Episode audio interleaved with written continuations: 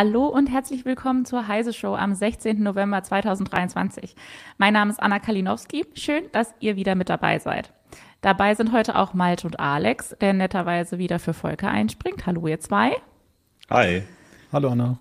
Und wir haben heute die folgenden Themen für euch vorbereitet.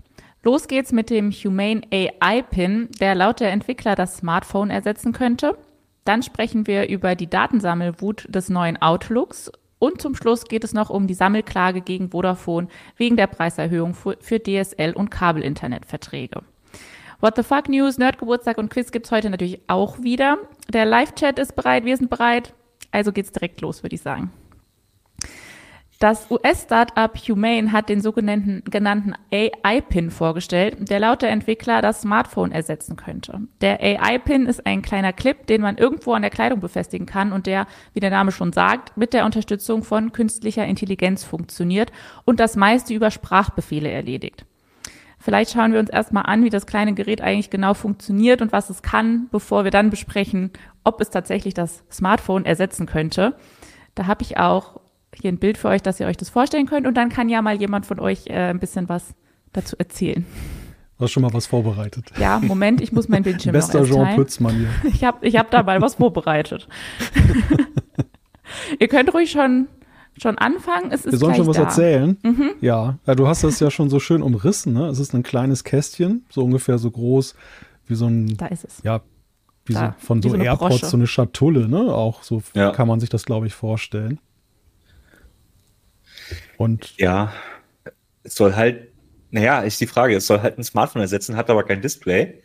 Ähm, Da. soll an die Hand, genau, soll ein bisschen per Laserprojektor in die Hand äh, dann was projizieren. Ich, die Hand Ja. darf natürlich nicht zu faltig sein, wie man auch am Bild sieht. Sonst ist das Bild schlecht. Ja, was, was äh, kann das Ding denn? Im Prinzip ist es ein, wie, wie Alex schon sagt, es ist ein Smartphone ohne Display. Es hat einen zeitgemäßen Snapdragon-Prozessor da drin. Es ist per Mobilfunk verbunden. Es hat statt Display halt diesen Laserprojektor, der halt dann zumindest für die Dinge, wo man ohne Display nicht auskommt, das in die Hand projiziert. Eine 13-Megapixel-Kamera steckt da auch drin. Also im Prinzip die Zutaten eines, eines äh, mittleren bis guten Smartphones. Aber halt, äh, es hat ein ganz anderes Bedienkonzept. Und das ist halt der große Unterschied. Habt Vor ihr, allem- ja. soll es ja auch äh, eben wirklich per Sprache gesteuert werden. Das ist ja das Hauptding. Du sollst mit ihm reden, er redet mit dir. Und das soll so, es sagt mit Communicator ist jetzt auch schon gefallen, der Begriff, das ist, wird auch häufiger mal verwendet im Zusammenhang mit dem, der, dem Ding. Und ja, ähm, das ist so ein bisschen, glaube ich, so die Vorstellung im Kopf, das soll halt funktionieren wie in Star Trek. Ich rede einfach mit dem Computer über das Ding und es ist quasi reibungslos, nahtlos. Es gibt keine Verständigungsschwierigkeiten. So ist es wohl angedacht, sag ich mal. Ne? Aber ich, ich finde das eine ganz komische Vorstellung, dass ich mit diesem Gerät nur per Sprache dann eigentlich kommunizieren kann. Wer will das denn? Ich will doch nicht draußen rumlaufen und die ganze Zeit mit dem Ding quatschen. Ja, und das ist ja auch der Hauptkritikpunkt, der sofort dann laut wurde, dass gesagt wurde, ist das denn tatsächlich erstrebenswert? Also was dieses, dieses Teil zeigt ja, es ist ja so ein bisschen, dieser Science-Fiction-Vergleich kommt ja nicht ohne Grund. Es ist ja eben die, die Subsumierung von verschiedenen Technologien in einem kleinen Kästchen, was ja erstmal für sich genommen sehr faszinierend ist.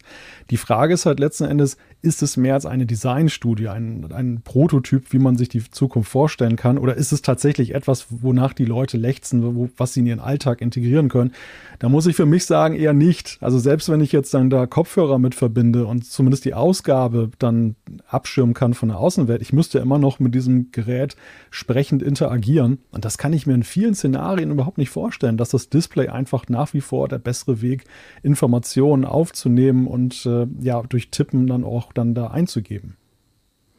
Zumal die Mehrheit der Menschen ja auch auf dem Smartphone wirklich was anschaut. Es ist ja nicht mehr nur zum Telefonieren, es ist nicht mehr nur um Nachrichten auszutauschen, sondern natürlich guckst du da permanent drauf und liest Nachrichten, guckst Videos und so weiter. Und wenn das wegfällt, dann fällt halt auch ein, Hauptgrund für das Smartphone weg. Insofern kann das allenfalls eine Ergänzung zum Smartphone sein, aber eine, ein Smartphone ersetzen, das wird es, kann es einfach nicht. Auch wenn die das natürlich, das ist ein Schlagwort, aber ich glaube, selbst der Hersteller glaubt nicht dran, dass das ein Smartphone wirklich ersetzen kann. Ne? Ach, da, tun sie nicht. Ich dachte, sie denken, dass sie das ersetzen könnten. Also, Ja, das die sagen das natürlich, ne? Und ich habe auch immer das Gefühl, ähm, du musst möglichst, naja, es möglichst übertreiben, damit überhaupt dir zugehört wird. Und das ist natürlich ein netter Prototyp und wahrscheinlich, wenn sie den verkaufen, das wird auch in gewisser Weise funktionieren, aber auch, weil es halt einfach ein Smartphone ist, im, im Inneren, das wird natürlich äh, einfach eine Internetverbindung haben und dann wird dann die KI dann irgendwie versuchen zu interpretieren, was du erzählst. Aber ähm, das ist nichts, worauf die Menschheit aktuell gewartet hat oder wirklich praktikabel im Alltag sein wird. Das ist immer so die Sache. Das ist ein Fashion-Accessoire. Deswegen haben sie es ja auch auf so einer Fashion-Show auch angekündigt. Ähm, und es ist für Leute, die viel Geld haben und da einfach sagen, guck mal, ich habe jetzt auch so ein Ding. Aber wie schon Google Glass und so, das ist halt nichts, was für die breite Masse irgendwie äh, sinnvoll ist, aus meiner Sicht zumindest. Ja, wir sehen ein paar Ansätze da drin, die natürlich dann uns auch in anderen Gadgets erfreuen würden. Also, dass man jetzt dann Sprachsteuerung mal vernünftig machen kann ähm, und intelligente Antworten zurückbekommen. Das Ganze ist ja augenscheinlich verknüpft mit äh, der Technologie von OpenAI und ChatGPT. Und das ist ja ein Wunsch, den wir ja auch zum Beispiel beim iPhone haben, bei Android-Geräten, wo dieses Sprachassistenten und die Sprachsteuerung heute ja noch teilweise, naja, vorsinnflutlich ist, gemessen an den Möglichkeiten von KI. Also da zeigt uns Humane schon, wie, wo die Reise hingehen könnte. Und der Wunsch, der ja auch gleich laut wurde, war ja, dass einige gesagt haben, ja, ich würde mir zum Beispiel meiner Smartwatch eben einige Elemente dieses, dieses AI-Pins auch wünschen. Also die, die sehen eher die Zukunft des AI-Pins als Komponente in anderen vorhandenen Geräten und weniger, wie Alex schon sagt, darin, dass der AI-Pin jetzt dann irgendwie das große Ding wird, wie 2007 so roundabout das Smartphone, was dann ja die klassischen Mobiltelefone ganz schnell abgelöst hat.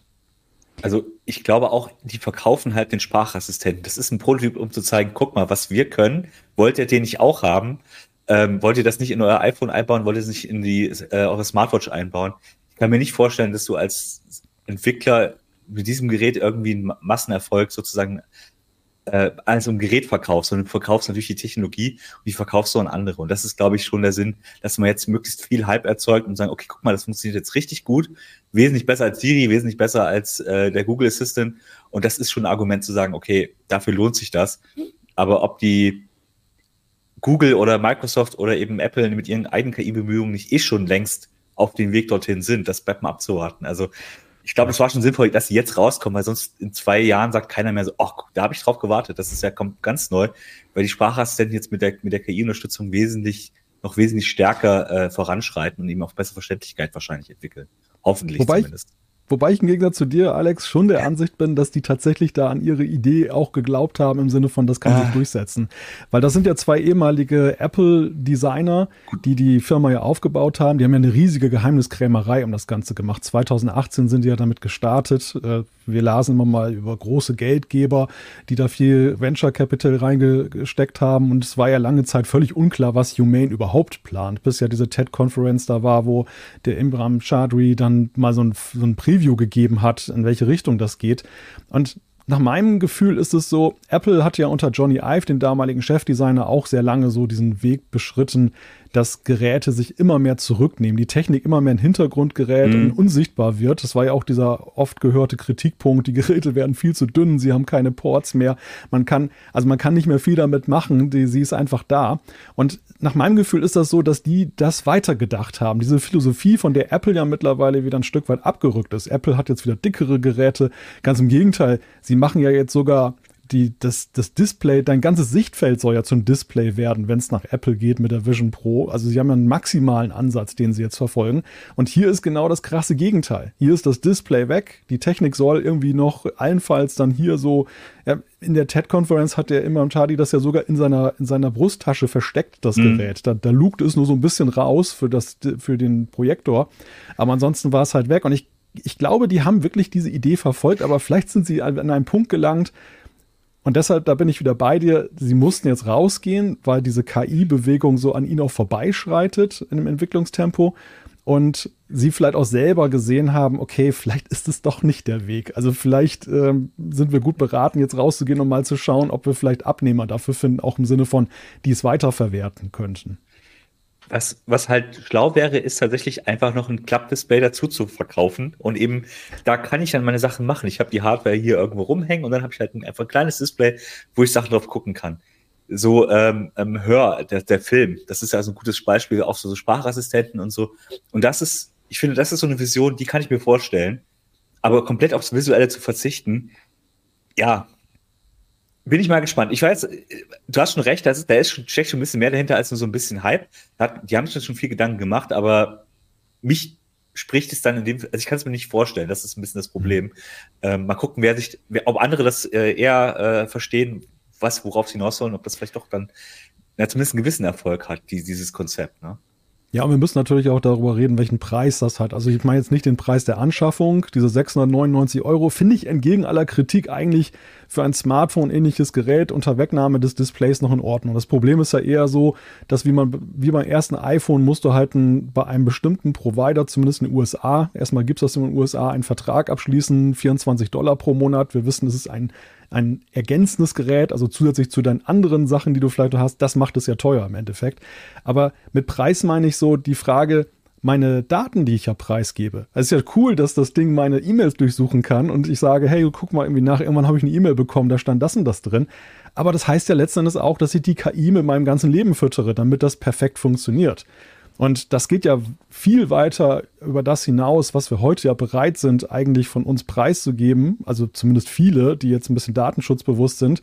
Ähm, das, da liefern wir uns der KI ja völlig aus, damit das überhaupt funktionieren kann. Weil ansonsten ist das Ding ja dann doch wieder genauso doof, sag ich mal, wie andere Sprachassistenten, die halt nur so ein paar Sätze und, und äh, ja, Befehlswörter verstehen. Und das ist aber ganz oft jetzt bei vielen solchen, äh, also diese KI-Firmen, die jetzt was auf den Markt gemacht haben, gebracht haben, die, die, Vision ist dann doch immer, dass wir unsere Daten so komplett preisgeben, damit die KI natürlich mehr daraus machen kann. Aber das ist oft so der Weg in die Zukunft. Und ich weiß ja nicht, wie viele Menschen dann das mitmachen, wenn du nicht einen ganz klaren Vorteil davon ziehst. Und das sehe ich halt bei sowas nicht. Ich meine, meine Daten gebe ich eh schon Google und Apple und so weiter, aber eben immer so ein Maße, wo man sagt, ja, kann ich auch mit leben, aber eigentlich muss ich mich komplett entblößen, damit das wirklich richtig gut funktioniert. Und das, äh, ist eben die Sache. Ne? Würde ich auch, weiß ich nicht, ob das in Zukunft, ob wir in Zukunft einfacher damit umgehen oder ob das eben nicht doch eine Gegenbewegung eher gibt, sagen, okay, nee, Leute, ich gebe euch nicht alles. Ihr müsst mal schauen, wer mit dem, was ihr habt, zurechtkommt. Da ist die Analogie zu Google Glass ja eben auch naheliegend, genau. weil die hatte ja auch einen Ansatz, dass sie ja jetzt nicht einen selber, aber ja durch die Kamera das Umfeld ja auch dann in sich hineingesogen hat und was ja auch zu einer gesellschaftlichen Debatte darüber geführt hat, wie weit wollen wir uns denn eigentlich kommen lassen mit der Technik. Und wir erinnern uns damals diese ganze Glassholes-Debatte und die Verbote, die es schon gab, obwohl es nur ein Prototyp war. Also ich könnte mir vorstellen, dass wir, wir haben das ja mit der KI jetzt gerade an vielen Stellen ja auch schon diese Debatte, diese Angst, wird die KI übermächtig, was ist, wenn wir die mit so viel Informationen füttern? Und hier ist ja so ein, so ein Punkt, wo wir sehen, okay, dieses Gerät zeichnet ja einen möglichen Weg vor, den alle Mobilgeräte gehen könnten, wenn diese KI-Bewegung voranschreitet. Ja. Und ja, vielleicht löst das auch einfach da eine Debatte aus über diese Frage, wie weit wollen wir es denn da treiben an der Stelle? Wenn die ersten Menschen mit dem Ding durch die Gegend laufen, wird es wahrscheinlich genau diese Debatte wie bei Google Glass auch geben. Ne, falls es wirklich dann eben eine gewisse Masse erreicht. Und dann wird man eben sehen, ob das äh, akzeptabel ist, auch gesellschaftlich, dass ich mit sowas überhaupt rumlaufe, weil es ist ja schon sehr offensiv. Es hört mit die ganze Zeit. Es hat diese Kamera prominent platziert. Also, ne, das ist, das ist schon wieder, da reagieren die Leute wieder skeptisch, weil sie es dann auch sehen, dass sie dann möglicherweise überwacht werden im Sinne von, die sammeln einfach Daten permanent. Ne? Allerdings bin ich echt skeptisch, ob damit wirklich mehrere Menschen rumlaufen werden, weil ich auch überhaupt gar keinen Sinn da drin sehe, dass man das braucht. Weil die, die Bildschirmzeit, die man hat, okay, das Ding hat natürlich keine Bildschirmzeit, weil es keinen Bildschirm hat, aber wofür man sein Smartphone ja hauptsächlich benutzt, ist dort, die Leute benutzen Instagram, TikTok, YouTube. Das funktioniert damit ja alles gar nicht. Ja, das, das, das Gerät geht eigentlich schon den, den nächsten Schritt und, und äh, sieht ja die, die Zeit der großen App-Economy hinter sich. Also das ist die Überwindung, so wie das ja ein Stück weit auch OpenAI jetzt gerade aktuell skizziert, jetzt mit seiner nächsten GPT-Version, dass dann, man hat seine eigenen GPTs und das Ganze ist eigentlich diese Module in einem Sprachsystem, diese Auflösung der ganzen Website- und App-Welt, das, das nimmt das eigentlich voraus und äh, holt natürlich ja eben die, die Nutzer da überhaupt nicht ab, weil, weil die Menschen ja noch voll in diesem App-Zeitalter stecken und das ja nur so eine Projektion in Zukunft ist, dass man sagt, dass eigentlich so diese ja, eigene Dienste, eigene Websites, man ruft alles einzeln auf, dass das noch ein Ding ist. Also das, auch da ist es so eine, eine kühne Wette auf die Zukunft einfach. Und da kommen wir auch ein bisschen wieder zurück zu Star Trek, wo natürlich überall dann äh, Bildschirme in den Wänden waren, wo ich dann gucken konnte, was er mir denn eigentlich nochmal sagen will, wenn ich was äh, detailliert brauchte. Insofern, ja, das ist wie gesagt eine sehr, ist eine Zukunftsvision, die aber, ich meine, es ist schön, dass es funktioniert wahrscheinlich. Und das ist ja schon auch mal schön, wenn Leute was probieren. Das ist, finde ich, das ist zumindest das Faszinierende an der Technik, dass es probiert wird und dass es wahrscheinlich auch erstmal funktioniert. Alles andere bleibt dann eh abzuwarten, was sich dann davon durchsetzt. Ne? Aber es ist ein schöner Gedanke, weil das habe ich lustigerweise auch gedacht. Also so, so skeptisch ich auch selber gegenüber dem AI-Pin bin, so neugierig bin ich andererseits eben auch, den mal auszuprobieren, weil ich auch viele Fragen habe dazu, wie gut ist das denn mit der KI wirklich? Also kann die denn tatsächlich Jetzt, das, was sie gezeigt haben, wirft ja schon noch so ein paar Fragen auf, wenn das ein Buch eingescannt wird und das wird bestellt. Woher weiß der denn, wo ich das bestellen will? Äh, Habe ich noch irgendwelche Kontrollmöglichkeiten, was das kostet? Das hat, wurde ja einfach so bestellt. Das sind, das sind ja alles so Detailfragen, die sich da um diese Präsentation ranken. Und teilweise war es ja auch so, dass das schon gefühlt ziemlich lange Ladezeiten hatte. Also dieser Universalübersetzer, den sie da gezeigt haben, den ich irgendwie cool fand. Aber sie haben ja schon eben dann auch mit ein paar Tricks dann kaschiert, dass ja da ziemliche Verbindungspausen sind und ein flüssiges Gespräch wäre ja damit so gegenwärtig überhaupt nicht möglich. Das ist ja so abgehackt und durch, mit Pausen durchsetzt. Also da sind schon noch einige Fragen, aber ich finde eben dieses, dieser Punkt, so Faszination Zukunft. So, das, das ist uns auch so ein bisschen gesellschaftlich abhandengekommen, habe ich das Gefühl. Ne? So früher konnte man sich noch für Magnetschwebebahnen da begeistern, wissen, dass das riesige Infrastrukturvorhaben waren, wenn man das hätte umsetzen können. Heute ist es so, dass gleich alle sagen, oh, wir haben doch jetzt unser tolles Smartphone, ach, bleibt uns das mal weg damit. So, dieser Abwehrreflex. Ja, wir werden, wir werden mal schauen, ob wir, ab, ab wann ist das Ding zu, zu haben? Das kann jetzt vorbestellt werden und genau. ab Anfang 24 wird es dann in den USA zuerst dann dort veröffentlicht. Und wann es nach Europa kommt, weiß man bislang noch gar nicht. Dann werden wir spätestens irgendwann nächstes Jahr mitbekommen, ob die Leute mit diesem kleinen Clip an den Klamotten durch die Gegend rennen. Ich bezweifle es ja stark. Aber Malte wird es dann für uns einmal ausprobieren und uns sagen, ob es sich doch lohnt. Ähm, Genau, aber vielleicht ist es einfach nur der erste Entwicklungsschritt für was anderes Neues. Dann würde ich sagen, gehen wir vor der Zukunft äh, in die Realität und zwar in die erste Kategorie, die What the Fuck News. Die What the Fuck News der Woche.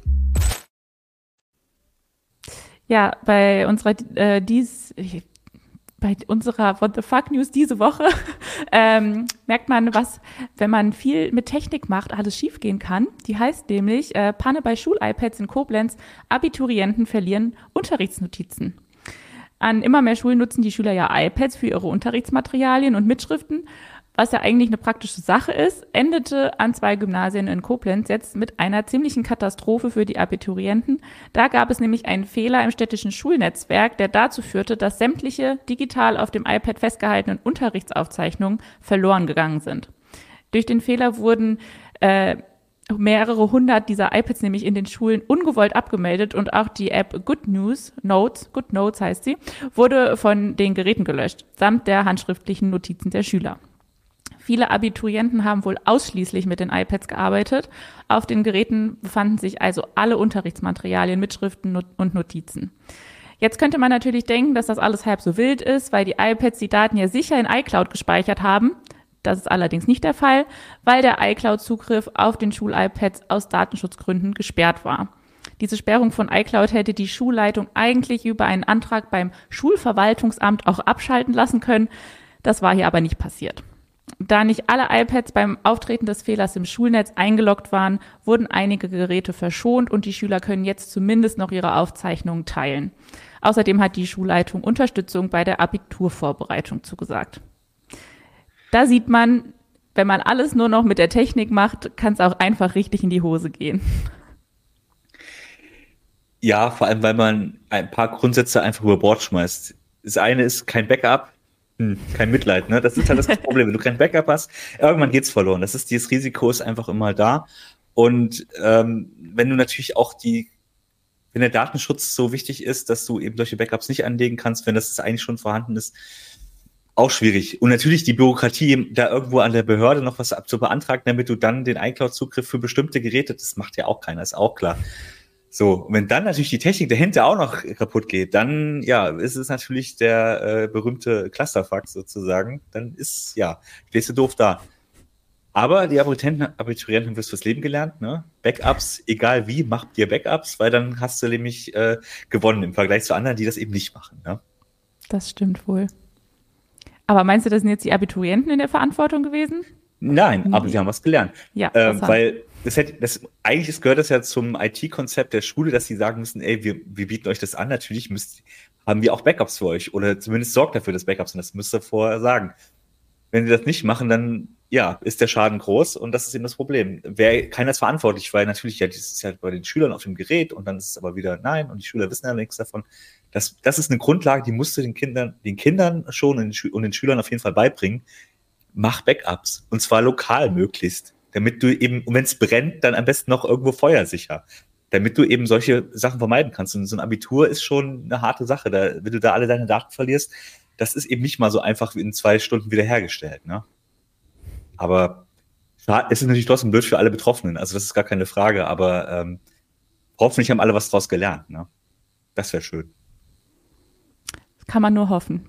Und hoffentlich schaffen sie alle trotzdem ihr Abitur. Bisschen Zeit ist ja noch.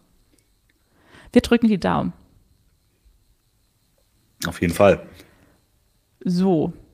Und jetzt geht es weiter mit Thema 2. Da geht es auch um äh, Datenschutz. Äh, das sogenannte neue Outlook können Windows 11 Nutzer schon testen. 2024 soll es in Windows das bisherige Mail-Programm ersetzen und später auch das klassische Outlook.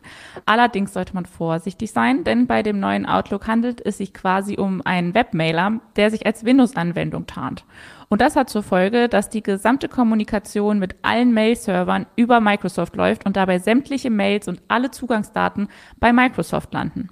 Und Microsoft weist offenbar nicht ausreichend auf diesen Umstand hin. Einer unserer Kollegen bei der CT nennt die Kommunikation von Microsoft sogar maximal irreführend. Inzwischen hat Microsoft auch auf die Kritik reagiert. Vielleicht könnte uns da einer von euch mal auf den neuesten Stand bringen, was sie dazu gesagt haben. Nein? Kann keiner. Äh, ich weiß gar nicht, was die aktuelle Kommunikation ist von Microsoft dazu. Also es ist halt die Tatsache ist ja, dass, ähm, dass eben die Zugriffsdaten verwendet werden, dass es auch Absicht ist und das ist auch wahrscheinlich, ja, es ist halt ist noch eine Backe zu Feature, ne? Aber ähm, ich habe jetzt nicht im Kopf, was Microsoft sozusagen zur Verteidigung sagt, weil eigentlich ist es ganz legitim, für sie, ich glaube, für sie ist das schon legitim. Steht ja auch in den AGBs so drin, dass sie das alles dürfen. Und es gibt natürlich auch andere Dienste, die das so machen. Es ist immer die Frage, wie der Vorwurf der Täuschung, wie, ähm, ja, wie sehr ist der sozusagen der Nutzer getäuscht? Weiß er, wusste er, worauf er sich einlässt, als er das eingegeben hat? Ich sag mal so, wenn ich irgendwo meine Zugriffsdaten eingebe, dann gehe ich erstmal davon aus, wahrscheinlich hat jemand darauf Zugriff. Wenn ich aber davon ausgehe, dass es eine lokale App, wie es halt Outlook bisher war, dann geht man natürlich davon aus, er ruft das lokal ab und nicht über andere Microsoft, über Microsoft-Server. Ich glaube, da ist so ein bisschen die Krux, ähm, dass der Dienst sich sozusagen einfach verändert hat unter dem gleichen Namen. Und das ist dann immer natürlich ein Problem, wenn man nicht damit rechnet. Dann ist, wirkt es auf jeden Fall irreführend und ob Absicht oder nicht, hm, keine Ahnung. Ähm, Microsoft ist da eh generell relativ ungeschickt in den solchen Kommunikationssachen.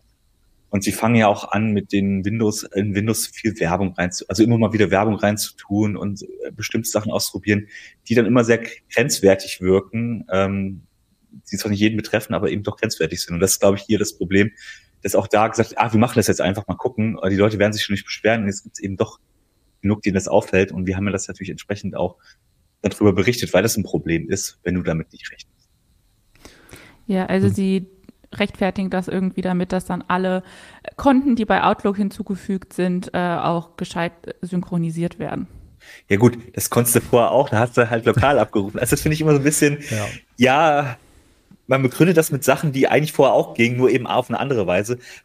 Eigentlich muss Microsoft nicht zwingend alles über seinen Server laufen lassen. Aber gut, sie es, machen es. Es ist jetzt, ja, ne? es ist ja so eine mehrdimensionale Geschichte, die, die Kritik. Das ist einerseits, wie Alex ja sagt, die Frage, muss das denn so laufen? Muss, müssen die Daten über die Cloud von Microsoft laufen und womöglich können sie von Microsoft sogar eingesehen werden? Ähm, müsste es nicht wenigstens zur Auswahl gestellt werden, mir als Nutzer, dass ich sagen kann, ja, ich möchte dieses Komfortmerkmal haben, wissend darum, welche Gefahren oder welche Risiken ich damit eingehe, aber ich habe auch den sicheren Weg. Das ist das eine. Und die andere Sache ist aber tatsächlich die Kommunikation beziehungsweise die Nichtkommunikation, dass, dass es einfach so gemacht wird. Und äh, das ist ja eigentlich auch, glaube ich, also für mich ist das fast der schwerste Kritikpunkt an der ganzen Sache, dass keine Transparenz darüber hergestellt wird. Und ich fand es auch sehr amüsant. Es, es gibt ja eben so ein bisschen so die, ja, die Hardcore-Microsoft-Fraktion, äh, Fanboys, möchte ich auch schon sagen, die natürlich gleich dann gesagt haben, oh, große Aufregung bei Heise, was soll denn das? Äh, ist doch, läuft doch schon seit längerem so. Ja, genau das. Und das ist ja eigentlich der Punkt. Es läuft seit längerem so und es ist eigentlich nicht so wirklich bewusst geworden, weil Microsoft das nicht vernünftig kommuniziert hat. Und deshalb glaube ich, ist das der schwerwiegendere Kritikpunkt an der ganzen Sache. Microsoft hat ja tatsächlich eben einen ich möchte es mal sehr interessanten Ansatz nennen, eben manchmal mit Softwareentwicklung und den Dingen so umzugehen. Man sieht es ja aktuell auch so, äh, wenn man mit den neuen Teams dann, dann äh, hantiert und äh, dann feststellt, dass ähm, bestehende Grundfunktionen, die vorher problemlos liefen, dann auf einmal nicht mehr so wirklich gehen, aber halt dann die ganze Optik drumherum und viele andere Sachen dann sind. Also ihr, ihr Verständnis davon, wann eine Software reif ist, publiziert zu werden und auch die Kommunikation, unterscheidet sich auch durchaus von dem Ansatz, den andere Hersteller damit unterhaben.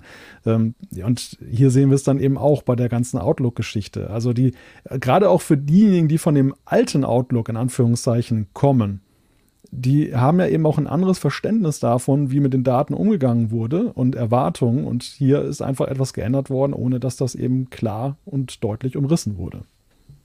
Und das ist ja immer das Blöde. Natürlich gibst du irgendwo deine Zustimmung. Das steht schon irgendwo da. Aber wenn du damit nicht rechnest, liest du das in der Regel auch nicht. Wir wissen alle, dass wir Sachen abhaken und sagen, ja, er wird schon passen. Weil weiß, was in dieser AGB da drin steht, aber das passt schon so. Und, ähm, und das ist gerade, wenn du von was kommst, wo du ein gewisses Vertrauen aufgebaut hast, zumindest in die Funktionsweise, dass du dann auch von einer anderen Funktionsweise gestellt wird, die äh, sich dann doch eben unterscheidet.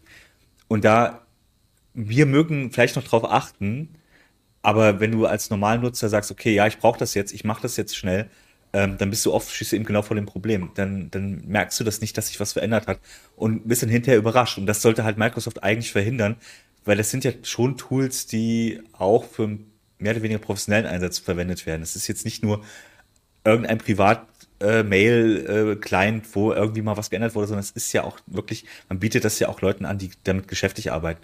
Und das kannst du eigentlich nicht machen. Ähm, dann so die Leute äh, zu, von hinten zu überraschen, so, haha, guck mal, wir haben jetzt was geändert, das ist ganz toll, aber ähm, wir sagen jetzt nicht genau, wie es geht. Ähm, das ist, ist halt ein, echt ein Problem. Und ich finde, der Backlash ist dann auch entsprechend groß. Ähm, und das hat Microsoft sich selbst zuzuschreiben. Das ist jetzt nicht, weil es technisch jetzt ein Problem ist. Das ist auch ein Problem, aber wenn man es weiß, kann man sich ja darauf einlassen oder eben nicht. Aber so, wenn man es nicht weiß, ist es echt ein, ja, es ist, ich will nicht sagen Unding, aber es ist zumindest nah dran. Ja? Man kann es eigentlich nicht so machen.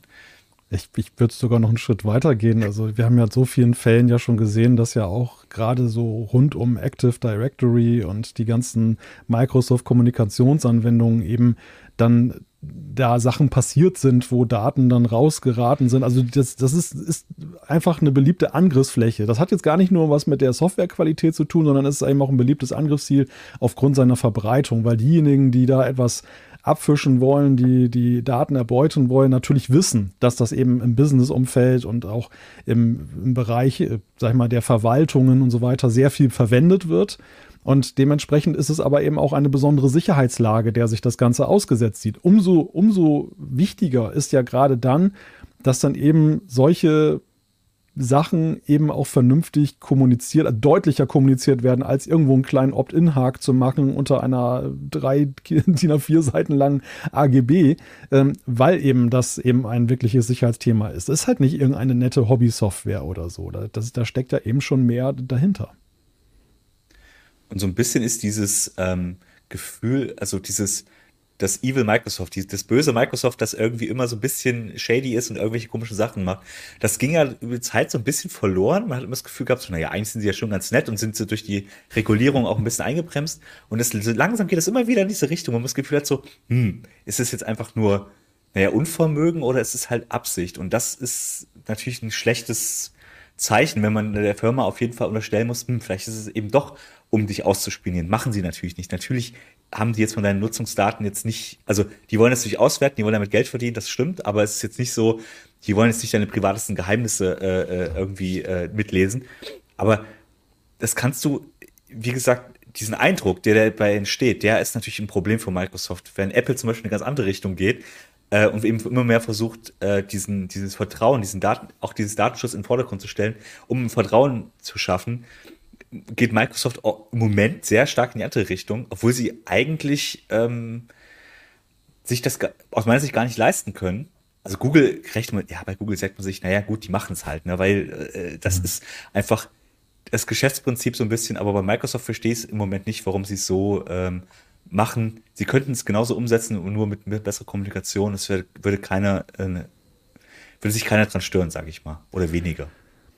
Ja, ich glaube, die Unternehmen stehen halt in so einer Weggabelung, wo sie halt relativ hart entscheiden, sich für entweder Komfortmerkmale maximal auszunutzen oder aber eben Datenschutz in den Vordergrund zu stellen. Also ja. Also Apples Weg so sympathisch er mir selber auch ist, hat natürlich auch einen gewissen Preis, den sie dafür zahlen müssen. Wenn es zum Beispiel darum geht, dass eben Software lernfähig ist, proaktiv ist, sind sie ja schon den anderen dahinterher, weil sie eben genau diese Datenbestände, diese, diese Lern, dieses Lernmaterial, was andere verwenden, eben ja dann ausschlagen und dann eben da diese, das, das viel komplizierter machen müssen, wenn sie es dann machen.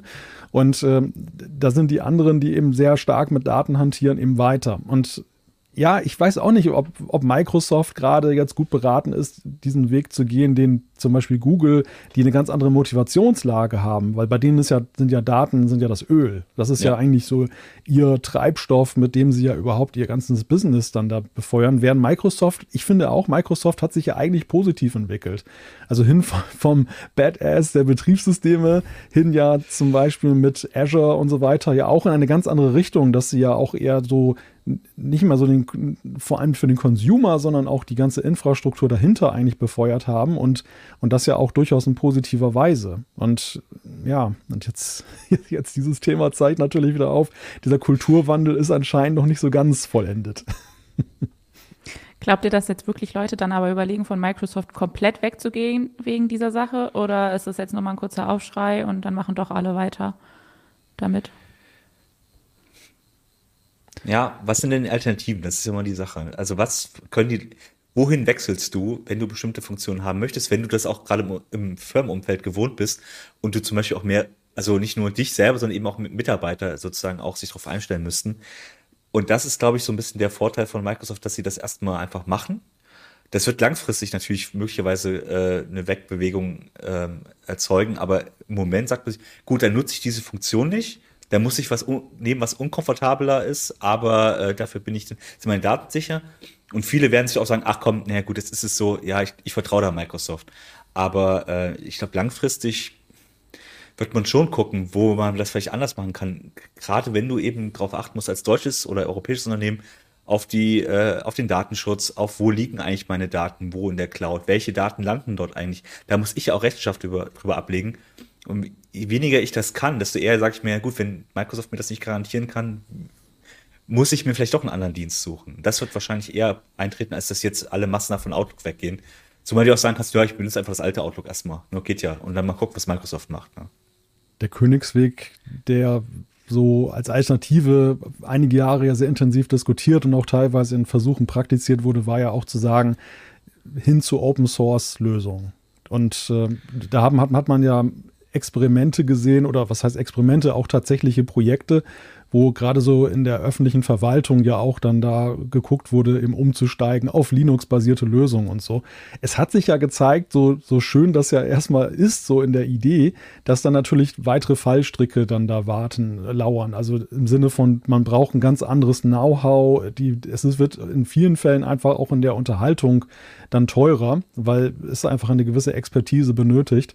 Und einige sind ja eben auch da zurückgegangen oder auch aus Kompatibilitätsgründen, weil am Ende mhm. dann eben doch nicht die volle Kompatibilität der Software, die sie einsetzen, dann gegeben war mit anderen Lösungen und es im Alltag dann immer wieder Probleme gab was schade ist. Aber ich, ich habe das immer mit Interesse verfolgt. Die CT hat das ja auch sehr intensiv verfolgt, diese ganzen Entwicklungen. Und äh, ich habe es teilweise auch so im kommunalen Umfeld selbst gesehen, diese Projekte und woran die letzten Endes dann halt da auch dann, ja, man muss leider sagen, gescheitert sind. Also gescheitert im Sinne von, dass halt irgendwann die Notbremse gezogen wurde und man ist dann wieder zurückgegangen und hat wieder dann bei Microsoft eingekauft. Also ich glaube, das ist tatsächlich so ein bisschen das Dilemma. Und ich weiß auch im, im Moment auch gar nicht so, ja, in Zeiten des Fachkräftemangels, ähm, wo man auch die ITler jetzt, die man braucht, nicht so überall verfügbar hat, ähm, wie man das eigentlich hinkriegen will, wenn man das nochmal angeht. Und das Einfachste ist ja tatsächlich, nutze einfach jeden Dienst einzeln. Du musst ja nicht deine, also du kannst natürlich deine Microsoft-Mails und die Cloud-Sachen, die du von Microsoft hast, weiter über Outlook nutzen. Sonst nimmst du halt äh, den Web-Client und gut ist. Das ist ein bisschen unbequemer, aber es geht ja. Und deswegen ist auch diese, dieser Drang, dann das davon wegzugehen, eben nicht so stark, weil am Ende kannst du dem ausweichen in gewisser Weise. Ich meine, ich würde immer sagen, ja, installiert doch Thunderbird, da kannst du auch alle deine äh, ähm, Mailkonten reintun und du hast eben nicht diese Probleme. Aber klar, für viele ist das einfach eine Umstellung, die sie nicht gehen wollen, weil du musst dich einfach komplett neu einlernen in, in bestimmte Funktionen. Und ähm, ja, wie du schon sagst, es ist irgendwie äh, der Wille ist ja oft da, aber es fehlt dann oft die, die letzten Mittel, um das dann auch umzusetzen. Und ähm, das sind Prozesse, die halt über mehrere Jahre gehen und da ist dann oft dann irgendwann sagt man, ja, okay, ja, vielleicht geht's jetzt auch anders nicht. Wir müssen jetzt einfach mit Microsoft weiter weitermachen. Und das ist für Microsoft ja auch das, der Riesenvorteil, dass sie immer so ein, so ein, nicht Monopolstellung haben, aber nahezu Monopolstellung in bestimmten Bereichen, wo es dann eben dieser, der, die Schmerzen so groß sind, davon wegzugehen, dass du eben doch dabei bleibst. Ne? Ich würde sagen, wir werfen noch mal einen Blick in die Kommentare, was unsere Zuschauer ähm, davon halten. Äh, der Barfaxi sagt zum Beispiel, das ist von MS schlicht Vorsatz, damit die User nicht weglaufen, sondern fein ihre Daten dort abliefern. Also die schlechte Kommunikation. Ähm, dann Matti WMD sagt Kundenbindung mit komischen Mitteln. Werbung. Ihre IT-Landschaft ist hochkomplex, Ihre Anforderungen an IT-Sicherheit sind hoch und eine einfache Migration zu einem Hyperscaler ist nicht ohne weiteres möglich? Die IT-Lösungen von Norris Network bieten die perfekte Grundlage für Ihre Multi-Cloud-Strategie. Nutzen Sie die Vorteile einer maßgeschneiderten Cloud-Lösung und steigern Sie die Agilität und Effizienz Ihres Unternehmens mit der Cloud-Expertise von Norris Network. Besuchen Sie www.noris.de slash multicloud.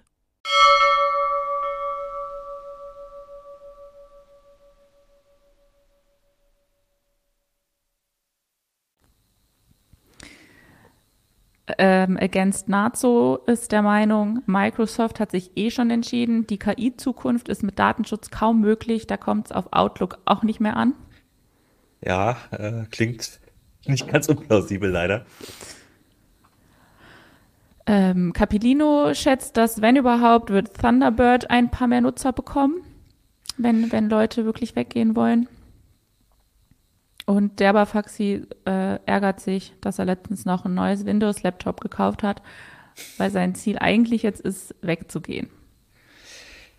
Ja, aber dann am Ende, wo gehst du hin? Ne? Gehst du zu Apple, sagst du, okay, ich möchte da das komplett neue Ökosystem, gehe ich auf einen Linux-Laptop und muss da halt wirklich Sachen von Grund auf neu machen? Oder gehe ich zu Chromebook und mache da halt mit Google dann einfach, sag ja, Google macht's ja eh, also was soll's, dann ich, mache ich ja alles zu Google es ist manchmal nicht so einfach, weil man sagt es so einfach dahin und ich bin ja auch schon oft gedacht, ach naja, komm weg. Ja, komm, ich brauche kein Windows-Laptop mehr. Egal. Und am Ende landest du dann doch irgendwie aus irgendwelchen Gründen dort wieder. Und das ist, vielleicht ist es fehlende Wille, fehlende äh, Durchsetzungsfähigkeit, ich weiß es nicht, aber irgendwas muss da dran sein, dass du es eben doch wieder weiter benutzt, ne? Äh, dann haben wir noch einen Kommentar zu Open Source Lösungen. Ähm, Matti WMD sagt da, gerade bei Unternehmen und Behörden ist das halt schwierig, da ist Open Source nicht immer so einfach. Ja, und es ist auch doch manchmal, es ist auch manchmal, das habe ich mir sagen lassen, eben auch der Punkt, dann, sag mal, E-Mail und bestimmte Sachen, Office-Lösungen kann man noch gut abbilden, aber dann hat zum Beispiel eine Kommune im Bau eine GIS-Lösung, die dann nur im, auf Windows-Basis funktioniert. Und was macht man dann? Dann hat man entweder Mischumgebungen, wo man das dann irgendwie darstellt. Also dann wird, das sind dann diese Fallstricke, wo es kompliziert wird. Und das lauert halt an verschiedensten Stellen, weil dann auch IT-Systeme teilweise sind, die auf Landes- und Bundesebene eingesetzt werden, wo dann Kompatibilitäten in die Kommunen vor Ort dann da sein müssen. Und äh, ja, dann, dann haben die ITler ihre große Challenge dann. Wie, wie stelle ich das dar? Die sind zu vernetzt für, äh, um irgendwie noch rauszukommen aus dem Schlamassel wahrscheinlich. Ja, ja und ähm, der, das Fazit von Gigapixel GmbH zu der Sache ist bei Microsoft uh, too big to fail. Vielleicht liegt es am Ende daran, dass sie da mit sowas durchkommen. Also mal gucken, in zehn Jahren hat die EU vielleicht wieder neue ähm, Strafen ausgesprochen. Bis dahin müssen wir mal gucken, äh, äh wie weit Microsoft gehen kann, bis es dann Konsequenzen dann vielleicht doch gibt. Hier schreibt noch jemand, äh, Malte kommt doch bestimmt um Windows-Systeme herum, sonst wäre ich verwirrt. ich glaube auch. Bei dir gibt es doch bestimmt kein Windows-Gerät, oder?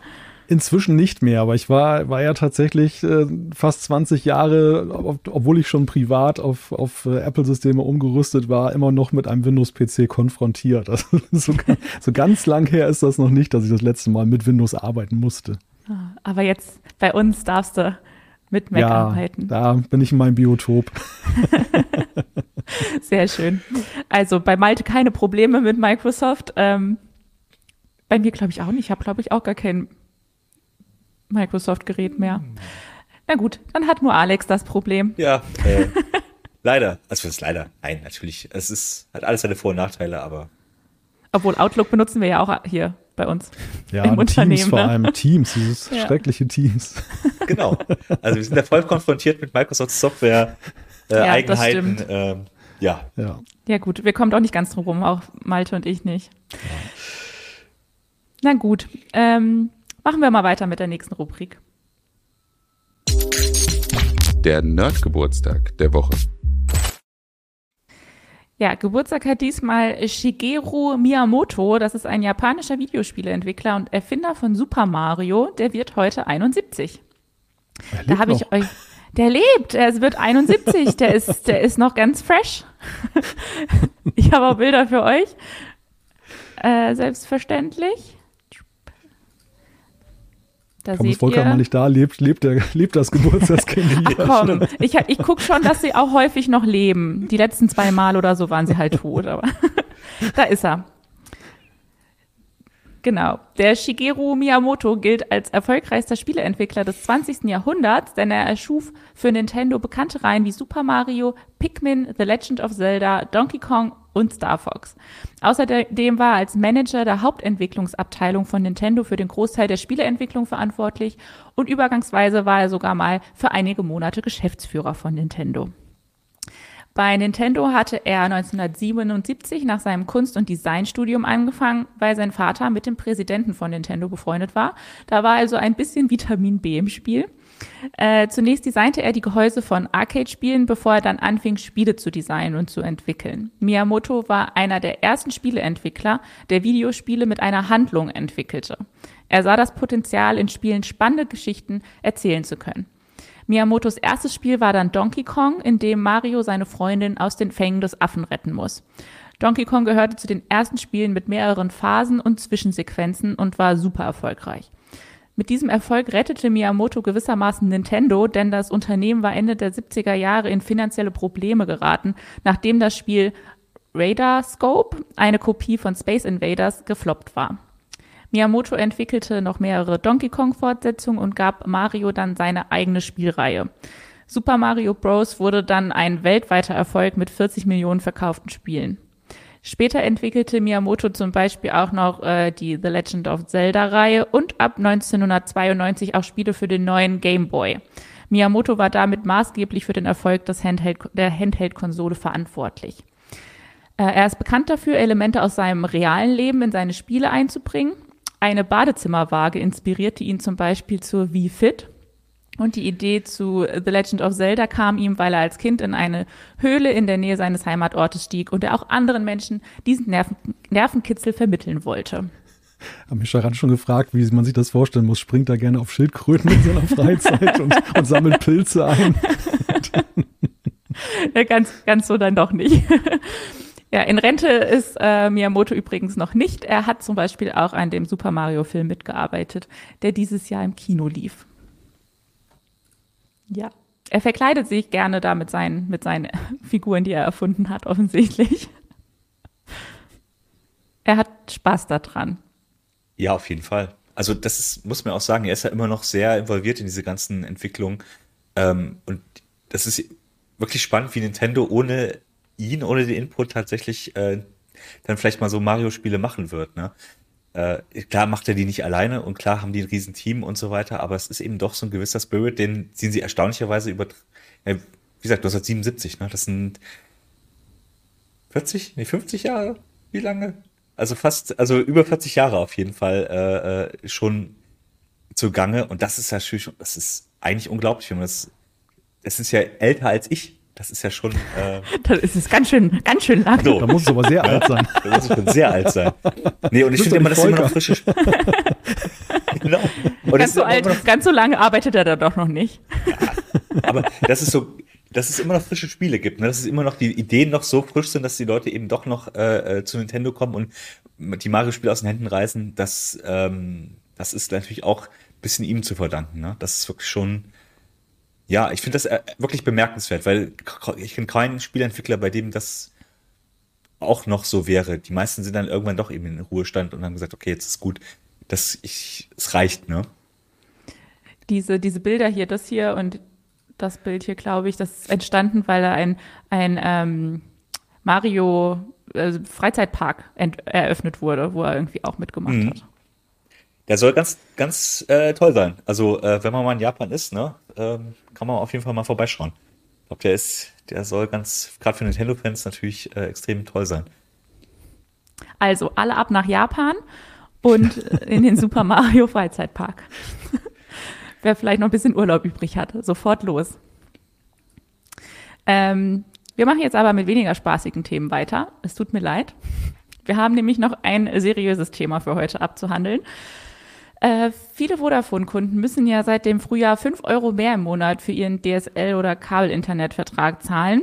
Jetzt hat der Verbraucherzentrale Bundesverband aber eine Sammelklage gegen Vodafone eingereicht, weil es für die Preiserhöhungen seiner Ansicht nach keine Grundlage gebe. Der Sammelklage sollen sich schon bald betroffene Kunden anschließen können. Wenn die Klage erfolgreich ist, könnte das sehr teuer für Vodafone werden, weil das Unternehmen den Kunden dann entweder Schadensersatz oder das zu viel gezahlte Geld zurückzahlen müsste. Wie begründet Vodafone denn eigentlich diese Preiserhöhungen? Ich glaube, den Strom, die Stromkosten haben sie unter anderem ins Feld geführt und es kam ja so in der Spitze der Preissteigerung der allgemeinen Inflation, die wir ja gesehen haben und wo das natürlich dann ja so ja, im ersten Moment auch nicht wirklich verwunderlich war, dass dann eben ein Anbieter kommt und sagt, ja, ich muss jetzt auch fünf Euro mehr nehmen, weil wir haben ja auch gestiegene Kosten, die müssen wir jetzt irgendwie kompensieren. Also das war so, äh, korrigiere mich Alex, wenn, wenn, ich, wenn ich Quatsch erzählt habe, aber das war, glaube ich, so diese, diese ja. Begründung, die dann da kam. Und das war wohl auch die Begründung, die sie reingeschrieben haben in die Mitteilung.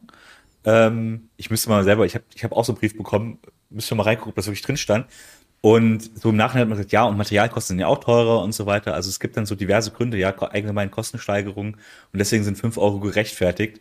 Ähm, und das bezweifelt halt die, ähm, die Kläger, dass eben fünf Euro berechtigt sind. Das ist eine Preissteigerung, das ist schon okay, das hat, man wohl auch gesagt, ja, muss man einsehen, das haben andere auch gemacht, aber diese fünf Euro direkt, das ist natürlich schon ein Problem. Gerade wenn du halt mit einem Tarif unterwegs bist, wo es halt vielleicht 20, 25 Euro bisher gekostet hat und dann kommen eben fünf Euro obendrauf. Das ist halt prozentual auch schon eine ordentliche Steigerung. Ähm, und ich glaube, das versucht man jetzt eben auch durchzufechten, weil bei anderen Anbietern gibt es natürlich auch diese Preiserhöhung.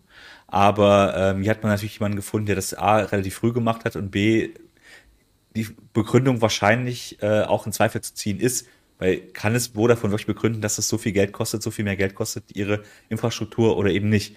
Ja, bleibt mal abzuwarten, was dann die Gerichte so äh, dazu äh, entscheiden. Ich finde es spannend, dass überhaupt die Sammelklagen, das ist ja in Deutschland noch ein relativ neues äh, Phänomen oder neue Möglichkeit, ähm, dass man sich eben jetzt auch als Kunde direkt anschließen kann und sagen kann, ja, ich bin da auch geschädigt, ich möchte bitte auch die Klärung, ob das jetzt äh, nach Rechnung gesetzt ist oder eben nicht. Und ähm, das ist halt spannend, dass man das jetzt so durchzieht. Ähm, und wie gesagt, ich wüsste nicht, wie es ausgehen soll, aber ich finde es äh, sehr, sehr spannend auf jeden Fall. Es wird ja auch eine gewisse Signalwirkung davon ausgehen, wie das ausgeht. Also die, die Frage ist ja auch, wie die Richter das begründen würden, dass sie jetzt dann äh, sagen, diese Preiserhöhung ist da unzulässig und leitet sich daraus ab, dass zum Beispiel auch, ich meine, wir, wir reden immer in diesen Tagen viel über Breitbandausbau und dass das ja Breitband im Grunde genommen auch so eine Art Grundversorgung mittlerweile ist vom Status her, so wie Wasser, Gas und, und Strom. Und ähm, dass da möglicherweise auch andere wettbewerbsrechtliche Regeln gelten, so was die Zumutbarkeit von willkürlichen Preiserhöhungen oder generell Preiserhöhungen angeht, dass da genau hingeguckt wird und reguliert wird. Ähm, das, das sind spannende Fragen, die sich so ein bisschen um diesen, diese Geschichte ranken. Also ich fand es im ersten Moment, als ich das gelesen habe, habe ich gedacht, was für ein Quatsch, ne? Also da kann doch nichts bei rauskommen. Die können doch wohl irgendwie ihren Preis erhöhen, aber ja, mal schauen. Also dass, dass die Verbraucherzentrale da sich jetzt da so hintergeklemmt hat, zeigt ja schon, dass man da wahrscheinlich irgendwelche Erfolgschancen eben auch sieht und dass das eben begründet ist, jetzt nicht irgendwie so ein willkürlicher Kläger. Und äh, mal gucken, wie dieses Verfahren ausgeht. Und es ist ja auch eben spannend, weil natürlich diese Firmen immer auch gerne Sachen versprechen, die sie hinterher dann eben so einkassieren. Hier wurde im Chat gerade auch was von eben lebenslangen Tarifen und der Preis bleibt sozusagen ewig gleich und so. Solche Sachen wird ja ganz gerne mal einfach so rausgehauen. Und das fällt natürlich dann dem Unternehmen irgendwann auf die Füße, ähm, weil das ist in der Regel unrealistisch, ähm, dass man eben, ein, dass der Tarif wirklich ein Leben lang hält. Äh, keine Ahnung, 50 Euro und da ist gut bezahlt, ist immer das Maximum an Geschwindigkeit oder so. Und auch das sind natürlich Sachen, das ist gut, wenn da eine Kontrolle stattfindet und wenn dann, wenn dann eben auch gegen geklagt wird. Ähm, und man muss ja sagen, zum Beispiel Netflix und andere oder auch Amazon haben ja schon auf die Finger bekommen als wir versucht haben, die Preise zu erhöhen und das eben nicht ausreichend begründet haben. Das heißt, die Chance, dass da wirklich eine Entscheidung gefällt wird, die eben zugunsten des Kunden ist, ist gar nicht, also sie ist nicht null, sage ich mal. Und das ist ja schon ganz spannend, dass es eben, früher hat man gedacht, ja, okay, du gegen Preiserhöhung kannst nichts machen, kannst den Anbieter wechseln und gut ist. Und dass es da durchaus Möglichkeiten gibt, auf einem anderen Wege im Moment dagegen auch vorzugehen, wenn das eben unbegründet ist.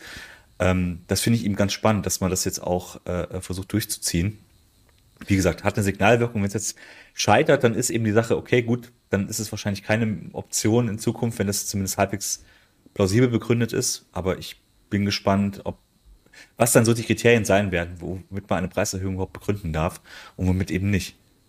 Ja, wir haben im Bereich der Telekommunikation ja schon jetzt gerade in den letzten Jahren ja auch viele auch vor, neue Vorgaben gesehen, die dort ja eben diese diese Freiheit der, der Preis- und Vertragsgestaltung dann doch stark eben auch eingeschränkt hat. Also angefangen von, von Roaming-Geschichten äh, auf EU-Ebene über eben auch die Frage von Mindestvertragslaufzeiten. Auch das war ja häufig so mhm. ein, ein Punkt.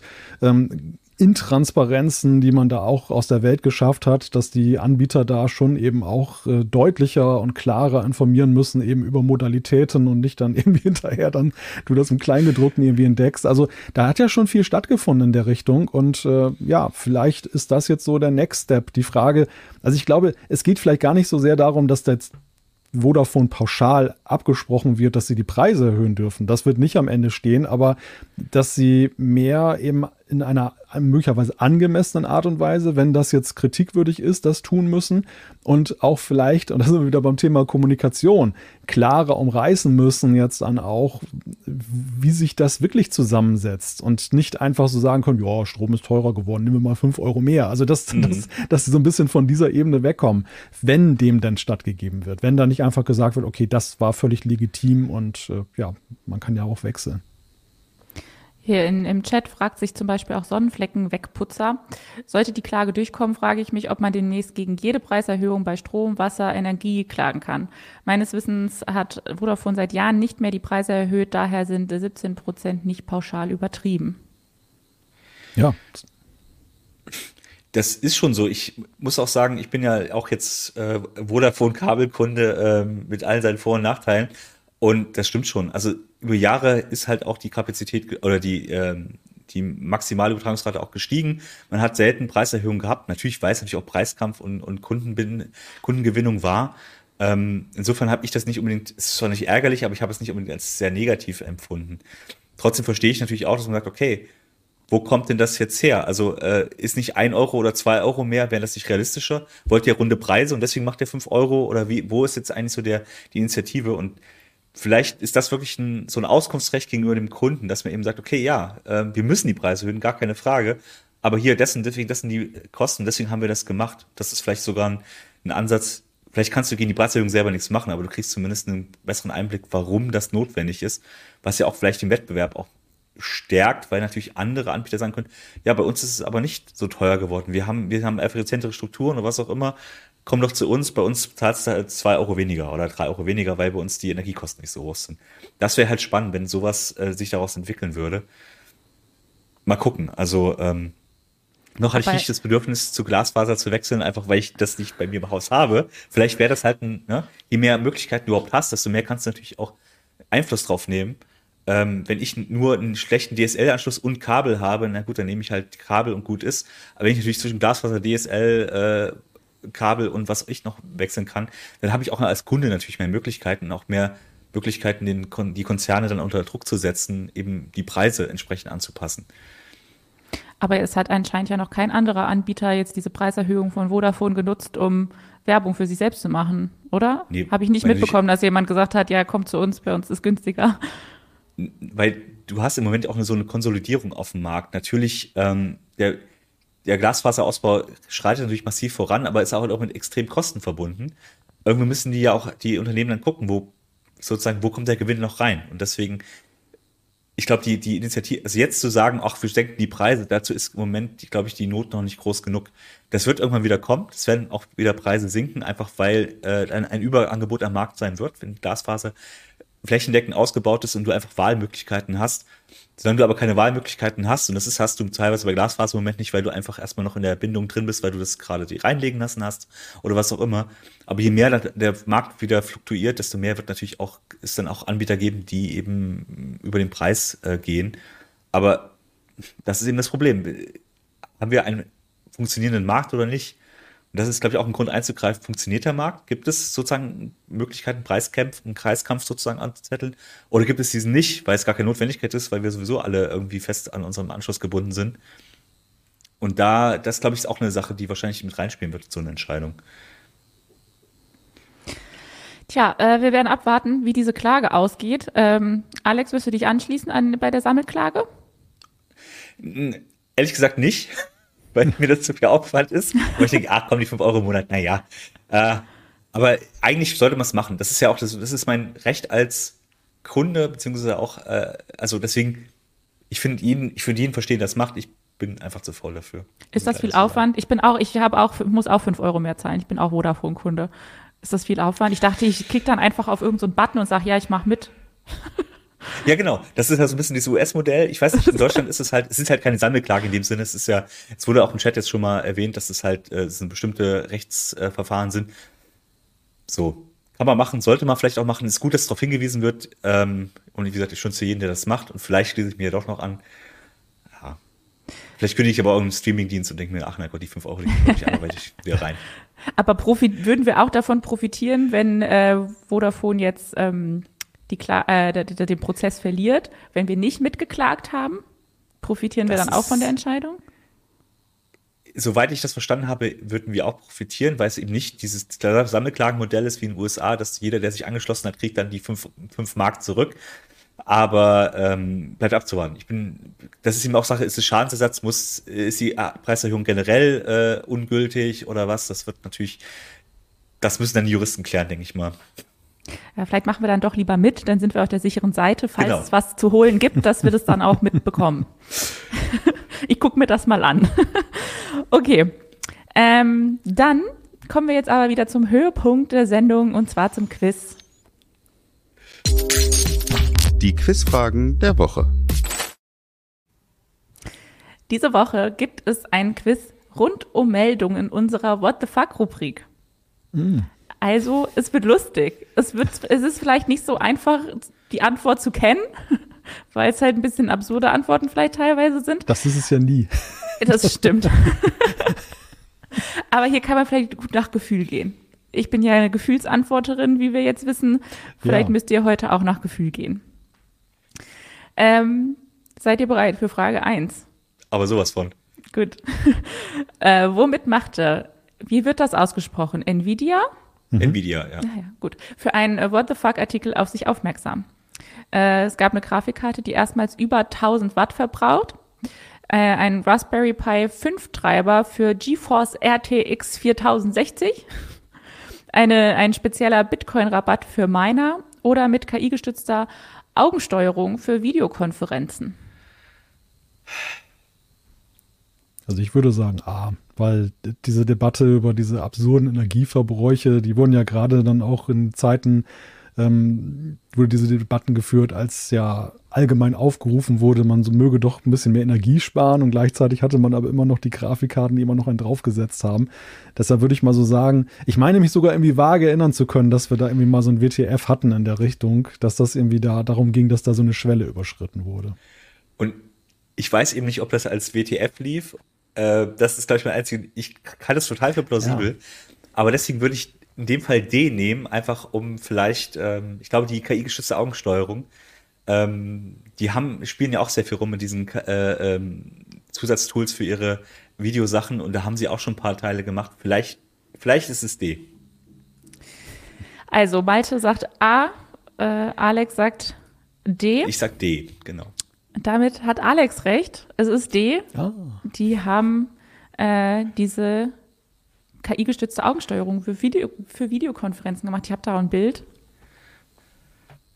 wo dann, das ist ein bisschen creepy halt einfach, dass sie aber es hat sich schon gezeigt, Stimmt. Alex ist eine würdige Vertretung für Volker. Weil Volker ja, auf jeden ja. Fall. Äh, immer. Äh, stimmt, das war die Geschichte, wo die den Augen korrigiert haben, damit du immer schön in die Kamera guckst. Das stimmt. Ah, das ist ja das auch ist toll. doch super creepy. Das sieht doch bestimmt total eklig aus. Ja, wer weiß, ob das nicht einer von uns schon anhat hier. Hm. Ja, ich bräuchte das, weil ich gucke ja immer irgendwie nicht in die Kamera, weil ich gucke ja euch an auf meinem Guck's Bildschirm. Mal Fernsehen nebenbei. genau. Erwischt. Ich habe jetzt hier in meinem neuen Büro habe ich äh, einen Fernseher direkt vor mir hängen. Könnte ich mir mal überlegen, wenn es mir hier zu langweilig wird. Also und dann schalte, ich das, dann schalte ich das ein und dann gucke ich trotzdem in die Kamera. ähm, ja, ich habe dann natürlich wieder eine Erklärung auch von Markus dazu bekommen. Per KI-Unterstützung soll das NVIDIA-Tool Broadcast dafür sorgen, dass die Augen das aufgenommene Videokonfer des des aufgenommenen Videokonferenzteilnehmers stets in die Kamera blicken, unabhängig, ob die Person auch wirklich in die Kamera schaut. Die Starre permanent in die Kamera Beta-Funktion wurde dankbares Opfer für unsere Rubrik. Aber dann steuere ich sozusagen nicht mit den Augen die Konferenz, sondern die Konferenz steuert eigentlich meine Augen.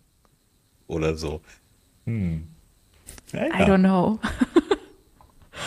vielleicht, vielleicht baue ich mir das mal hier ein beim nächsten Mal und dann gucken wir, wie oh ja. ich immer.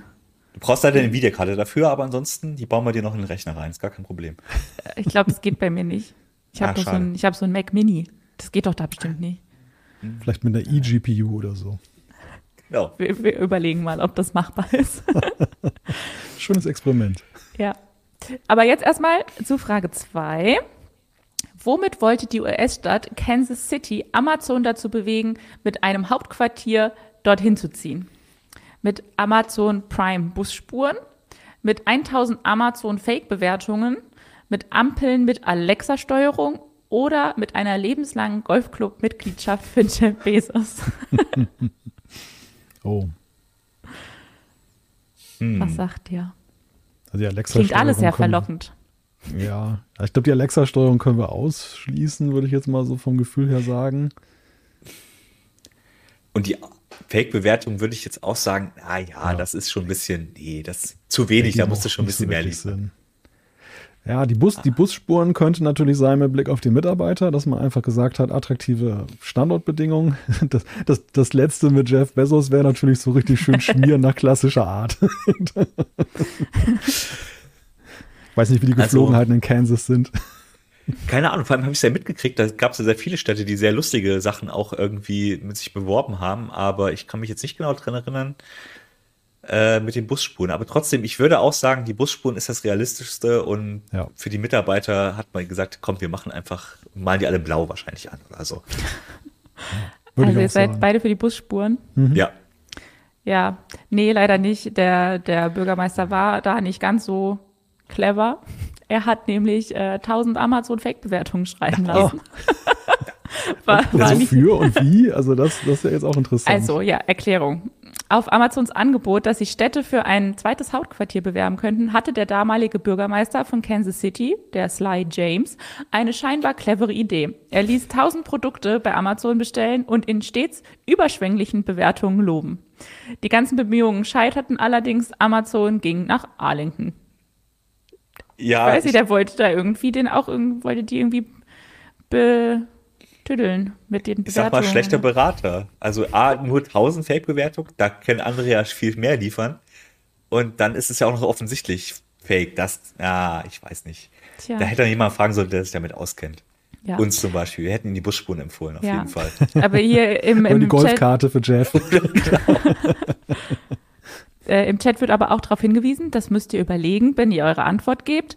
Hier geht's um What the fuck und nicht um Realismus, weil ihr die Busspuren als realistischste Antwort Ja, habt. okay. Wobei What the fuck ja auch manchmal sich über relativ einfache Dinge dann lustig macht. Also das ist so, da, da haben wir auch beides, ne? Ganz extreme Sachen und, und manchmal auch so, ja, Sachen, die irgendwie so Ja. passiv skurril sind. Das stimmt, aber das war jetzt wirklich so ein bisschen What the fuck, weil man denkt, hä, warum? Warum hat er das Ja. genommen? okay, noch eine Chance mit der dritten Frage. Womit geriet das Gesundheitsamt der Provinz Quebec in die Schlagzeilen? Im Corona-Bericht tauchte ein Link zu einer Pornoseite auf, eine PDF mit einem Gesundheitsbericht infizierte Windows-Rechner. Sie warb online mit ri- niedrigen Todesfällen, äh, mit den niedrigsten Todesfällen Kanadas oder sie beauftragte versehentlich eine Hackergruppe als IT-Dienstleister. Da beeinflusst mich jetzt auch wieder so eine Erinnerung, die ich nicht richtig zuordnen kann, aber ich meine, das war diese Geschichte mit der, mit der Pornoseite dann irgendwie. Im Zweifel würde ich auch sagen, das ist immer der Link zu irgendwelchen dubiosen Seiten, die man versehentlich äh, da reingefügt hat. B fände ich auch sehr lustig, muss ich sagen. Ähm, aber äh, ich glaube es auch, das muss A sein. Pornoseite, sagt ihr Ja. beide? Und da habt ihr euch noch mal einen schönen positiven Abschluss gemacht. Das ist richtig. Ah, super. Ja, das Gesundheitsamt von Quebec leistete sich bei Twitter einen peinlichen Fehler. Sie veröffentlichte Teile eines Corona-Updates als Tweet. Wer mehr erfahren wollte, sollte eigentlich per Shortlink zu einer Infoseite des Gesundheitsamts weitergeleitet werden. Wenn man jedoch auf den Link klickte, sah man statt eines Berichts eine schlüpf ein schlüpfriges Filmchen des Sexportals Pornhub, was bei Twitter für viel Gelächter sorgte und schnell wieder gelöscht wurde. Grund war nicht etwa ein überspannter Mitarbeiter, sondern wohl ein Kopierfehler. Bis auf das letzte Zeichen waren die gekürzten Links nämlich identisch. Beim händischen Vervollständigen ist vermutlich die Zahl des Pornhub-Videos angegeben worden. Blöde Short-URLs, das ist immer ist gefährlich. Ah, Tja. Bisschen peinlich, aber vor allem auch lustig. ja, das war, war unser Quiz zu What the Fuck-Meldung. Mal schauen, Markus hat schon überlegt, ob es vielleicht dann noch mal eine längere Version so eines Quizzes in unserer Quiz-Sendung vor Weihnachten gibt. oh ja. Kommt Markus noch überhaupt noch zu irgendwas? Der, der muss doch so in Vorbereitung stecken für die Weihnachtssendung. Äh, ich bereite die doch vor. Ach so, ich dachte, Obwohl er schreibt die- die Quizfragen. Nee, ich habe ja, du musst auch noch welche machen. Ich glaube, vielleicht muss hast du nicht. oh. Ja, ich werde es euch noch mal schreiben. Aber ich habe Ja, ja, die Idee bitte. gehabt, dass jeder von uns für eine Quizrunde verantwortlich ist, damit immer Ah. andere raten. Ich glaube, das ist spannender, als wenn immer einer der Quizmaster ist. Muss ich meinen Mailfilter nochmal überarbeiten. Ich habe es dir noch nicht geschickt. Ach so, Ach so, jetzt, ach so, du willst es jetzt noch mal machen, damit dann meine Mail, wo ich das drin schreibe, nicht ankommt. leider nicht angekommen, nie gesehen. Nein, du musst ja dann nur, nur für eine Fragerunde bist du dann nur verantwortlich. Ah, gut. Okay, Das wird, das Also für jeden ist nicht so viel Arbeit. Das klingt gut. Weil wir müssen ja auch Markus, der darf nicht nur Quizmaster dann sein, der muss ja auch mal mitleiden dann, finde ich. Aber der wird auch Druck, der wird auch druckbetankt, oder wie war das noch? Oder? Ja, ja, Glühwein soll es schon auch geben, ja. Ja, ja. Also ich bin jetzt richtig in die Planung eingestiegen. Ich habe morgen einen Termin ausgemacht mit hier Videoleuten, damit ich, damit ich hier alles geplant kriege. Und da wird auch Glühwein mit eingeplant. Es wird alles, wird alles ein bisschen professioneller. Ich habe schon rausgesucht, es wird so Antworttäfelchen geben, die man dann in die Kamera hält und es wird super. Ich bin, ich bin Super. jetzt eingestiegen in die Planung. Ich bin sehr gespannt. Ich finde das Ja, toll. ihr könnt euch alle schon drauf freuen. Das wird gut. Große Heise Show Weihnachtsgala. Ja. Aber ein bisschen gedulden müsst ihr euch noch. Das dauert noch ein paar Wochen. Äh, nächste Woche sind wir mit einer ganz normalen Heise-Show wieder am Start. Donnerstag, 17 Uhr. Wir freuen uns auf euch. Macht's gut bis dahin. Tschüssi. Tschüss. Ciao.